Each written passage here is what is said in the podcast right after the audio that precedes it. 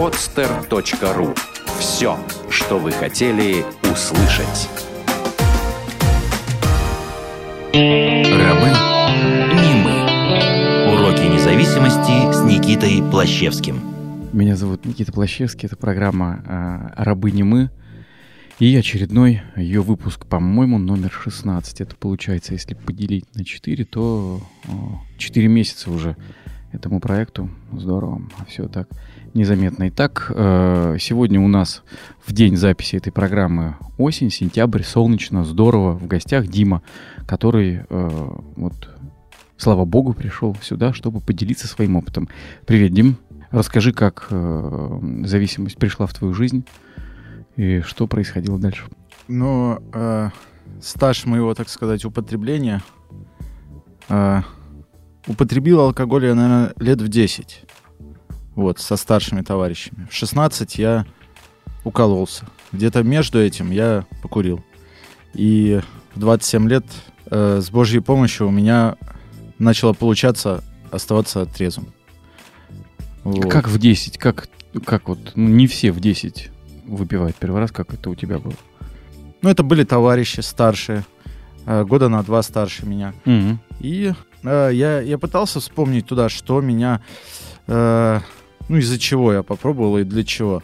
Не знаю, мне казалось, наверное, это нормой все-таки, потому что были родители, были праздники, вот. Это был тоже какой-то праздник.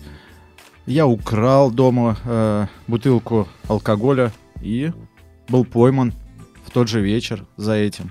Вот. И можно сказать, что не, ну, никаких таких вот изменений сознания особо не почувствовал. Было приятно, что, наверное, вот как э, те стандарты, что я почувствовал себя, наверное, взрослым, что ли. То есть э, я провел этот праздник со старшими товарищами как взрослый. И это я... было важно, быть взрослым.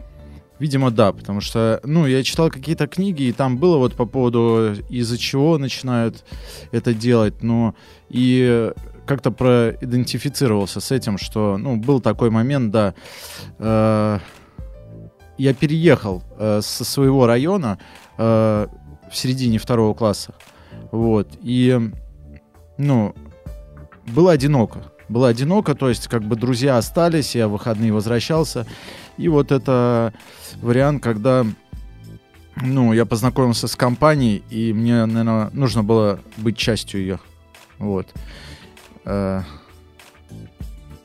ну, в общем-то, и все. Вот первый опыт такой, и я попался, да, и э, был выговор дома. То есть был серьезный разговор, потом закончившийся несерьезно.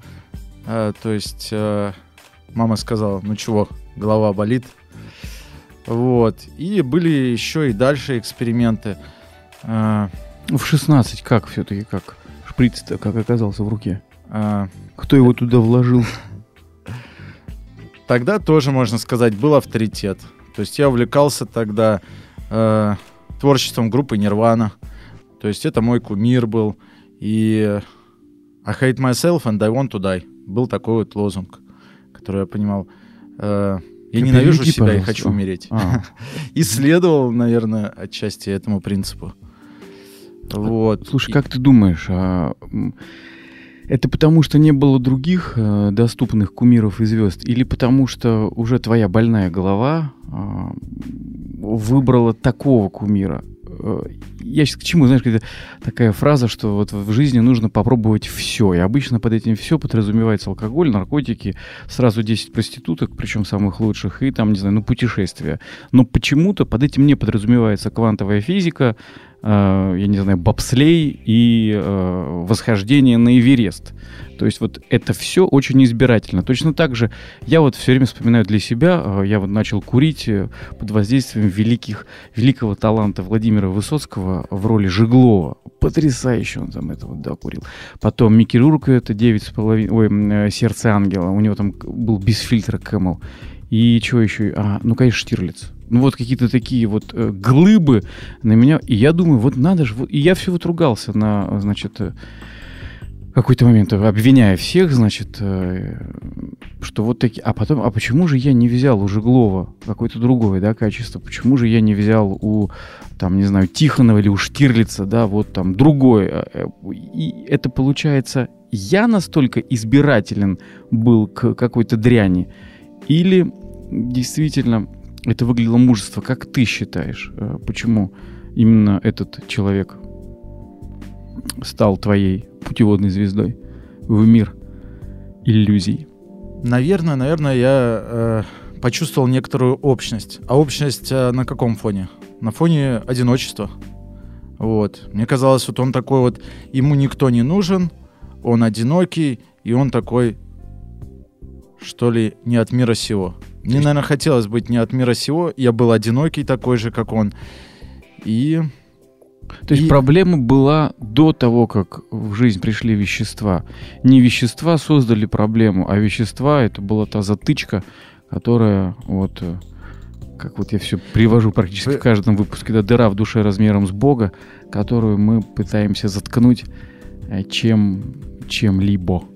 Причем я не помню первые разы, что я прям получил какое-то удовольствие. То есть это было, ну, что-то такое, что вот как бы тусовка, кумир, пробовать новое взрослым. То есть это, ну, в купе все работало, получается. А какое-то удовольствие э, потом с опытом, что ли, начало приходить. И вот уже тогда конкретно затягивало именно вот наркотик. А вот это вот, ну, это то, о чем я размышляю, о чем думаю, о чем читаю, потому что интересно, где это, как. И в теории э, я знаю, что да, это болезнь, та, которая, где употребление, это лишь ну, результат. Результат. То есть, а где а начало для меня это ну, секрет. То есть, и вот приехав с конвенции, с европейской, я там слышал спикерское одного американца, у него уже там, ну, э, чистого времени, не знаю, там под 30 лет или, ну, за 20. И он, э, мне очень понравилось, как он высказался, что мои три любимых книги это э, первое что-то только вчера, вторая только завтра и третья деструктивная семья. И вот я тоже, ну, и искал эти истоки, что и у меня деструктивная семья, еще что-нибудь, и еще, но проблема какая-то была, да, это факт. Вот. Эту проблему я вот так вот стал решать. Почему? Вот. Это вопрос, который я себе задаю, но по большому счету ответ для меня сегодня такой, что ну неважно, неважно. Mm-hmm. Я не публицист, а я хочу ну, быть счастливым человеком, я хочу себя найти, искать и что мне делать, это важнее. Я лишь к тому, что э, очень часто для людей, которые не практикуют выздоровление, работу по программе, для них э, проблема наркотиков, она заключается в самих наркотиках, да, и есть такая иллюзия, что оставив употреблять, да, там пройдя какой-то детокс или что-то там, ходя два раза в неделю в течение двух месяцев к психотерапевту, можно быстренько все заладить. Я лишь хотел сакцентировать о том, что э, лечится это это заболевание э, долго и по-другому. Вот. Итак, примерно 10 лет, да, я только услышал, 10-11 лет да. ты находился в активном употреблении. Что перестал?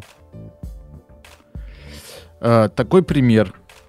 А, я был на реабилитации 5 месяцев. Вот, проходил реабилитацию 5 месяцев. И э, э, в нескольких заданиях у меня этот пример так и проходил. Вот. И, и в написании шагов этот пример точно так же присутствовал. Вот. Я помню, это была осень. Вот. Э, меня уже лет в 20, наверное, родители разменяли квартиру и отселили в отдельную комнату. Ну, это вот то употребление, которое... Э, мое употребление, с которым они справиться уже не могли и не хотели. То есть они просто отселили. Вот. И свою комнату я сдавал на эти деньги я употреблял. Наверное, бы я ее бы продал, но родители в тот э, тогда, когда разменивали, они сделали так, что я подписал документ, что э, владелицей остается моя мама. Вот. И стало холодно, и идти мне, в принципе, друг меня выгнал, один из употребителей, ну, у которого все более-менее еще складывалось, и я у него украл деньги, вот, и он меня выгнал. Вот. И родители все-таки пустили, пока сестра была на отдыхе, меня к себе. И вот э, я проснулся там с утра и увидел золото. И понимаю, ну, золото лежит родительское. И у меня непреодолимое желание его украсть. Я понимал, что меня выгонят. И, ну, я не осмелился на тот момент взять. Я вышел на улицу, вот. Я смотрел, школьники идут с телефонами. И мне хотелось э, украсть у них, отобрать. И в то же время я боялся, ну, что меня посадят, и все. И у меня был какой-то старый телефон, который мне э, моя знакомая давнишняя, еще до такого активного употребления, которое я знаю, она дала попользоваться, и для меня казалось, что это все край, если я сейчас пойду его, что называется, сдавать. Я шел сдавать его, и его не взяли. И вот в этих чувствах, что мне очень хочется употребить, я боюсь сесть в тюрьму, и чтобы меня выгнали родители, и сейчас зима, и вот в таких состояниях я иду, и просто мне хочется умереть. И что ты сделал? Ну, на тот момент я еще ничего не сделал, это вот как бы состояние усугублялось, и я замутил. Замутил выздоровление, как это, ну, говорится, ну, как в сленге. С чего я... началось? С чего началось? Э, нужны были деньги, вот. И я пошел, помнится, у меня, я приехал тогда откуда-то, тоже пытался убежать, точно так же уехать куда-то на юг там, вот, э, в то лето, вернулся с каким-то заболеванием, вот, и пошел э, в КВД, вот. Там мне пришла гениальная идея на тот момент, мне казалось, рассказать родителям, что я думал залечь на дно, так сказать, сбить досняк э, и лечь на детокс. То есть вот. И э, я придумал, что скажу, хотя знал уже лет 6-7, что у меня э, ну, есть гепатит С. Вот. А родителям я скажу сейчас это, и типа в больницу мне нужны деньги, чтобы лечь. Вот. Так и сделал. Вот. И при всем том, что мне уже не хотелось ни употреблять, ни жить, но на учет я вставать не хотел и лег в ГНБ анонимно. На это я взял деньги, и деньги еще были сверху, вот, и я оказался на детоксе, вот. Это был третий мой поход в эту больницу, вот. Но на тот момент бежать мне оттуда было некуда, и я как бы там продолжал оставаться чудом каким-то, продолжал оставаться, и там на отделении э, была реабилитация. Вот. Я услышал ну, в такой пренебрежительной форме от тех, кто там э, лежал на детоксе, что вот там собираются эти бейджики. Бейджиками называли реабилитантов. То есть они ходили с бейджиками, с именами. Вот они собираются, о чем-то там говорят, ну, вот так вот. Но, Она бесплатная? Да. Но то самое вот одиночество, которое когда-то привело меня, видимо, к употреблению, тогда мне, ну, привело туда, получается, на это собрание. И я смутно помню, это были транквилизаторы и все, ну, то, что дают э, на детоксе, вот. Я говорил долго, меня никто не останавливал. Видимо, говорил долго. Все молчали, и, видимо, я говорил что-то такое важное для себя, и э, меня это зацепило. Потом со мной э, по встретились, пообщались психологи, они отзвонились родителям, и вот тогда впервые, когда отец пришел и говорит, ну чего ты, что думаешь, что хочешь дальше. И я как-то так вот, хотя я очень хотел остаться. Там было тепло, там кормили, и там не надо было суетиться. Вот. Это я про ре- реабилитацию, вот. И я хотел там остаться, но я не мог сказать. Это было бы, ну, признать, признание своего поражения, прям вот так вот, перед а родителями. ты что, победителем был для них? я, наверное, для меня это было как бы я сам.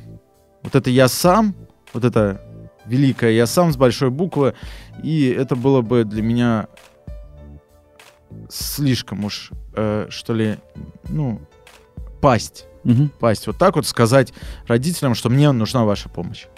И я вот так вот завуалированно сказал, ну, как вам будет лучше, я так и сделаю. Зная, что они, конечно, скажут, что лучше тебе здесь будет. Вот. И они так сказали. И я вот э, остался на реабилитации. И э, вот по прошествии, вот сейчас у меня уже осенью будет 5 лет, как я остаюсь чистым. Mm-hmm. Вот. И я размышляю на тему того чуда, которое со мной случилось, но какие-то объяснения все-таки пытаюсь найти, как вот так вот. И на тот момент изменение сильное, которое мне про, во мне произошло, это авторитетом для меня встал на тот момент. Это э, сейчас мой друг, товарищ, вот, э, который начал вести себя вот для меня, и сейчас я могу дать такую оценку по-новому. То есть он был честен, и он говорил такие вещи, о которых мне стыдно было бы себе признаться. Хотя они точно такие же и самые обычные, к которым сейчас я уже привыкаю. Ну, то, что внутри меня происходит, вот эти вещи. А он о них говорил.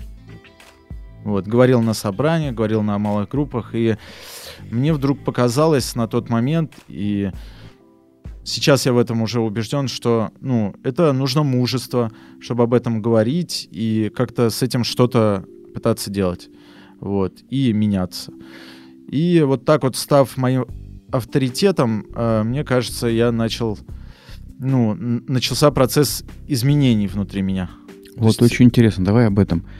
А, я не случайно так э, зацепился за то, на какую почву пришел Курт Кобейн, и, скорее всего, почва была готова, да, и с его уходом, с уходом этого одиночества, с уходом вещества а, твоя душа, твое сердце, оно, оно начало меняться каким-то образом. Как бы ты охарактеризовал, в какой момент это, это происходить? Вот стали меняться твои принципы, твои убеждения.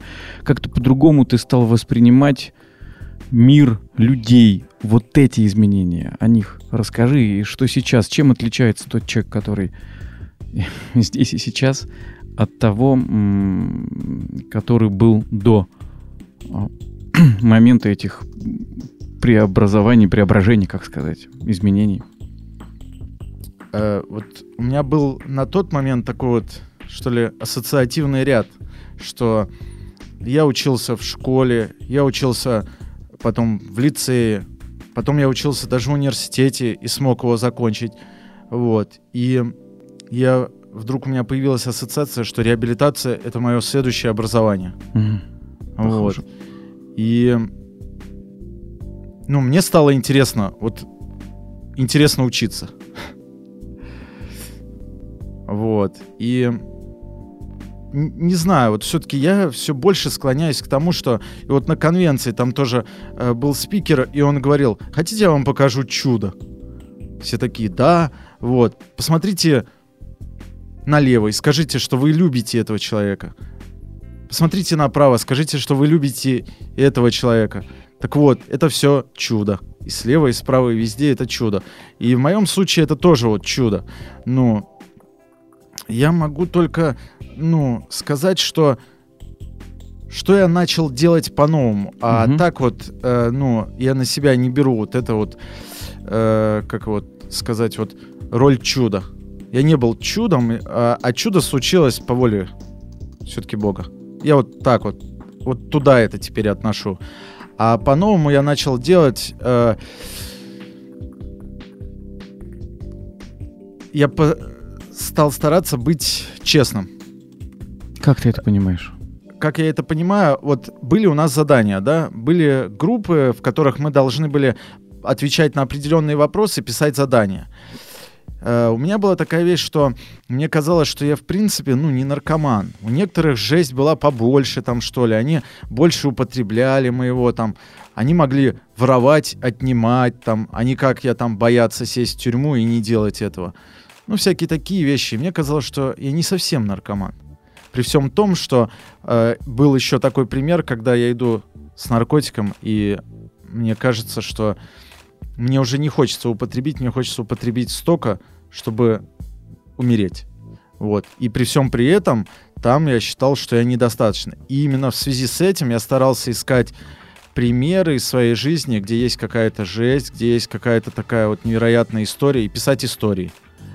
А меня заставляли, заставляли прям консультанты, чтобы я писал. Э, была форма определенная, начало события, ну, середина события, развития и окончание. И везде чувство, и чтобы это кратко было, вот по сути. И в какой-то момент я, ну раз так хотите, так и напишу. И в какой-то момент написания этого задания я почувствовал, ну, то, для чего я это делаю. То есть я почувствовал и облегчение, и в то же время правду какую-то. То есть там не было ничего такого, что ли, эксклюзивного, особенного. Там был я, была зависимость и была неуправляемость, и вот эти вот вещи. И то есть ну, я помню вот это вот изменение, когда я перестал писать истории, а стал писать правду и говорить о себе правду. Еще? Что изменилось? Что пришло по-новому? Ну, помнишь, как в синей книге э, нам дана только отсрочка приговора при выполнении каких-то простых э, духовных э, принципов. Вот э, что в твоей жизни ты делаешь, что ты вынужден делать или что тебе уже нравится делать для того, чтобы оставаться чистым для того, чтобы оставаться счастливым и развиваться в этом? Э, хорошо. Вот пример. Э, звонит мне Олег, вот, товарищ мой, и по служению, и из анонимных тоже, и говорит, вот э, есть вот такая, как форма служения, это прийти сюда и рассказать о своем опыте. И, возможно, что это кому-то поможет. Э, у меня вот такой уже сложился принцип, что если нету э, прям вот, ну, обстоятельств реально, которые не могут мне ну, позволить э, заняться служением, ну, конкретным, которое мне предлагают, то я всегда говорю «да». Угу. Таких причин не было. То есть у меня, я фрилансер по работе, и э, я могу нас подстроить свой график, и поэтому я говорю «да». И так, вот когда мне конкретно обращаются, я не всегда, мне лень становится еще что-нибудь говорить, но когда мне обращаются, то есть э, вот с этим, то я стараюсь не отказываться. И я стараюсь иметь вот то самое служение, э, ну, всегда чем-то заниматься, отдавать. То есть для меня это было вот э, на начальных этапах выздоровления, это я слышал, что это полезно. Вот. И, и подчинялся этому.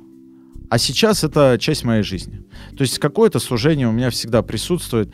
Это, ну, как вот в теории для меня, зависимого, которого была основная ценность, это доставить себе удовольствие, сейчас отдавать бескорыстно, это как бы тоже, ну, переворот угу. своего рода. Есть честность, есть служение. Как строятся твои отношения с высшей силой? Ну, ты назвал высшую силу Богом, как-то ты для себя определяешь уже? Да, да, угу. мне очень сложно было назвать Бог. Я просто вот прям, ну, помню такой момент, я после реабилитации жил э, в социальной гостинице, так называемый дом на полпути. Угу. Вот. То есть сначала на реабилитации 5 месяцев, потом э, в этом доме на полпути 7 месяцев. И там было утреннее и вечернее правило. Ну, там читали молитву по православию, вот. И в какой-то момент, в какой-то момент я подумал, что я делаю это как будто, и это все неправда. И я перестал креститься. Перестал креститься и, и прям вот так вот ожесточенно называл э, высшей силой. Прям как протест какой-то в этом был. А последнее время мне как-то вот притит вот эта высшая сила.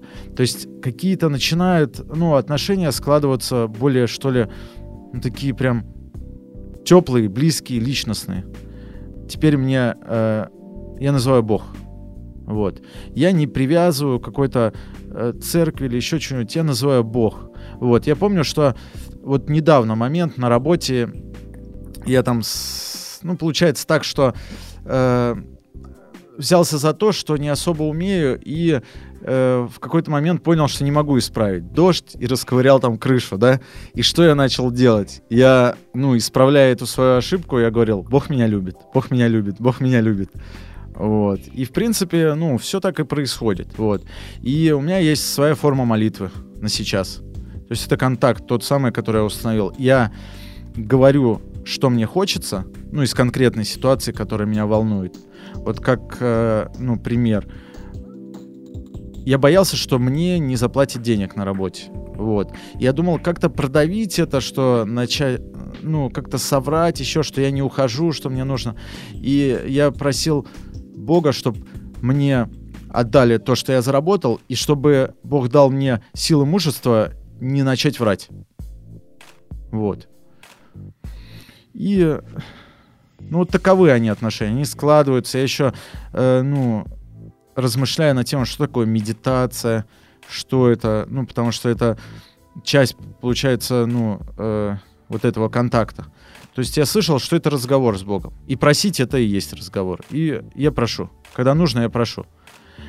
Вот. И это, угу. это, видимо, по-новому есть, потому что вот тот момент, про который я рассказывал, э, когда отец приехал, и мне сказать, что мне нужна помощь, было настолько сложно, невероятно. Сейчас мне нужна помощь регулярно. Вот, признание вот того, что я не могу справиться со своими чувствами, что я сейчас плохо э, чувствую, я боюсь, мне страшно, еще чего-нибудь. Я признаюсь Богу об этом и прошу, чтобы Он мне помогал. Вот, помощь мне нужна. Хотя есть такой, конечно, постоянно вот червь, какое-то сомнение, он присутствует, что это все игра, что это это. Но есть результаты вот это вот э, пяти лет чистого времени и вот этого контакта установления, что с Богом не лучше. Это удивительно, то, о чем ты говоришь. Я тоже часто задумываюсь, э, что чуть ли, ну, для меня, да, вот мужество, наверное, самое большое мужество, это признаться в том, что я слабый, э, и э, самая большая храбрость для меня и дерзость это позволить себе признаться в трусости, да, вот такие такие перевертыши, такие не мужские с точки зрения, ну, Микки Рурка или Жиглова, да, вот тех каких-то стереотипов с детства и что такое сила, конечно, по-другому. Я был, люблю очень Глеба Архангельского, такой есть потрясающий человек, на мой взгляд, один из ну, двух или трех на сегодняшний день вот мужчин сильно мною уважаемых. Он занимается тайм-менеджментом, у него есть... Мне понравилась э, такая рекомендация вечером э, записывать главное событие дня. Причем это событие может быть не обязательно там, главным с точки зрения каких-то финансовых последствий да, или какой-то важности, которой я наделяю. А это может быть вообще мимолетный разговор, впечатление, облако, закат. Ну, что-то вот, что для меня сегодня э, каким-то вот самым таким, я вот готов это единственное событие из всех остальных выделить как вот самое-самое главное. И э, потом написать, какая ценность э, на основе какой ценности, да, я это событие считаю самым главным. Для меня, кстати, это была большая сложность. Я не понимал, как мне выделить среди, ну, столько днем всего происходит, как вот одно выделить, да, потом проблема, а на основании какой ценности это? Ну, такое упражнение, я его это больше полугода делаю, мне нравится, и а, много я там всего записывал, а тут как-то подошло к концу а, полугодия. Я думаю, надо выделить мне какое-то самое основное событие, которое а, вот для меня, наверное, за эти полгода стало самым важным. Я стал просматривать, значит, что у меня там... А, там самое важное событие недели, месяца. Вот, все вроде бы просто, но в результате, пожалуй, я выделяю, наверное, то, чего у меня вообще не записано. Я пишу туда вот сейчас, пишу туда молитву, а как ценность это отношение с Богом, а, потому что ничего более важного в жизни, пожалуй, у меня не происходило. И я очень, ну, я только в начале пути, но тем не менее, вот уже все равно э, это настолько важно. Я вот к тому, что ты говорил, и мне очень близок тот протест, э, да, вот, а я не буду, но я сначала себя за него ругал, а сейчас я понимаю, и вот в твоем тоже поступке я вижу честность, а, а не только некую протестность и самость. И, ну, мое личное впечатление, что для Бога важны мы, пусть шершавые, пусть грязные, пусть такие зажатые зверьки, но честные, которые стоят перед ним, чем некие вот такие причесанные цыплята, а, и что-то там вот это вот по... Другое дело, что расти. Но мне очень помогла история. Отец Александр Гаврилов, он в Федоровском соборе, он ну, лет 15 уже работает с зависимыми, и он их понимает, они понимают его.